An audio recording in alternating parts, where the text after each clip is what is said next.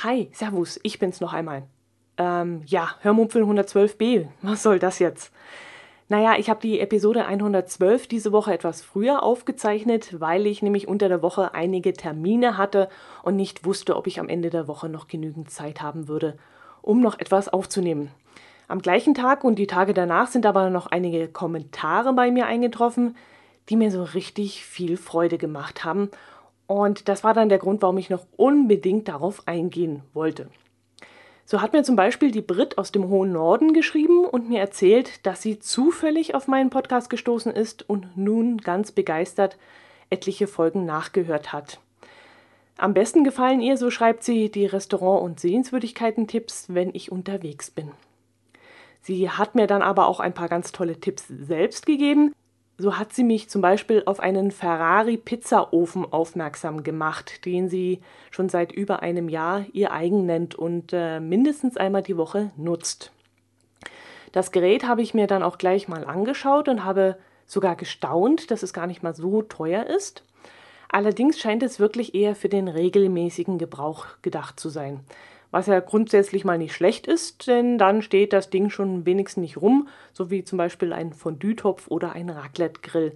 Beides wird ja eher selten, zum Beispiel zu Weihnachten und Silvester in der Regel rausgeholt. Den Ferrari Pizzaofen holt man aber immer dann aus dem Schrank, wenn man wirklich eine Pizza machen möchte, also wesentlich öfter als zwei, dreimal im Jahr. Wie Brit aber in ihrem Kommentar richtig bemerkt hat, fehlt dann aber ein wenig das gesellige Beisammensein, weil dieser Pizzaofen wohl eher als Küchengerät anzusehen ist. Man sitzt dann wohl nicht um das Gerät herum, sondern es dient dann wohl eher als Kochgeschirr, als ja, als kleiner Ofen eben. Deshalb wäre der Pizzadom für ein gemütliches Beisammensein mit Freunden wohl besser geeignet. Außerdem hat sie sich, und das finde ich jetzt mal echt richtig geil, von meinem Nachkochen des Thermomix Dips inspirieren lassen und ist extra dafür zum Einkaufen gefahren und hat den Dip nachbearbeitet, na, nicht nachbearbeitet, nachbereitet. Und das bringt mich wiederum noch einmal zum Daniel vom Brombeerfalter. Ich habe euch ja schon gesagt, dass er das Thema ebenfalls aufgegriffen hat. Er hat den Dip auf seine Art und Weise nachgemacht, indem er nämlich aus meinen Erzählungen heraus sozusagen aus dem Gedächtnis heraus alle Zutaten zusammengestellt hat und auch aus dem Gedächtnis heraus dann hergestellt hat. Das Ganze hat er dann unter dem Hashtag Stipokypo äh, auf Twitter verteilt, nämlich Stipokypo soll heißen Stille Post Küchenpost. Und wie das so bei dem berühmten gleichnamigen Spiel, äh, Kinderspiel Stille Post ist, verändert sich das Ganze dann auch von Ohr zu Ohr. So hat Daniel das Rezept schon äh, minimal anders gemacht, als ich das jetzt gemacht habe. Und jetzt kommt's.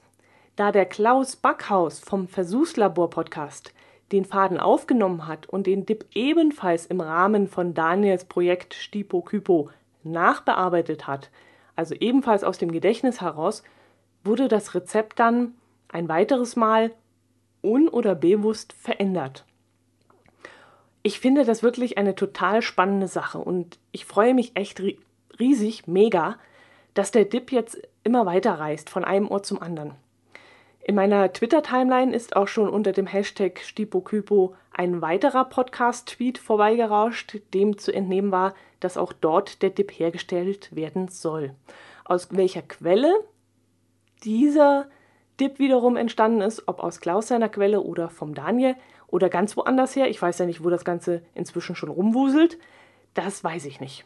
Auf jeden Fall kann man schon mal sagen, dass das noch sehr, sehr spannend wird und ich empfehle euch, wenn ihr also einen Twitter-Account habt, schaut mal unter dem Hashtag StipoKypo nach, ob sich da noch einiges tut. Dann möchte ich mich auch wieder für diverse Kommentare zu älteren Episoden der Hörmupfel bedanken, die ebenfalls über Twitter reingekommen sind. Ich finde es übrigens total super, dass auch die älteren Episoden immer noch gehört werden. Ich finde es echt klasse. Dafür stehen sie ja auch noch online und gerade im Fall von Brit, die ja mit ihrem Kommentar noch einmal den Pizzadom aus der Versinkung geholt hat, freue ich mich dann natürlich auch, wenn ältere Themen noch einmal in meinen, ja, und in euren Fokus rücken. Also gerne weiter so, liebend gerne weiter so. Kommentiert auch die nicht aktuellen Episoden.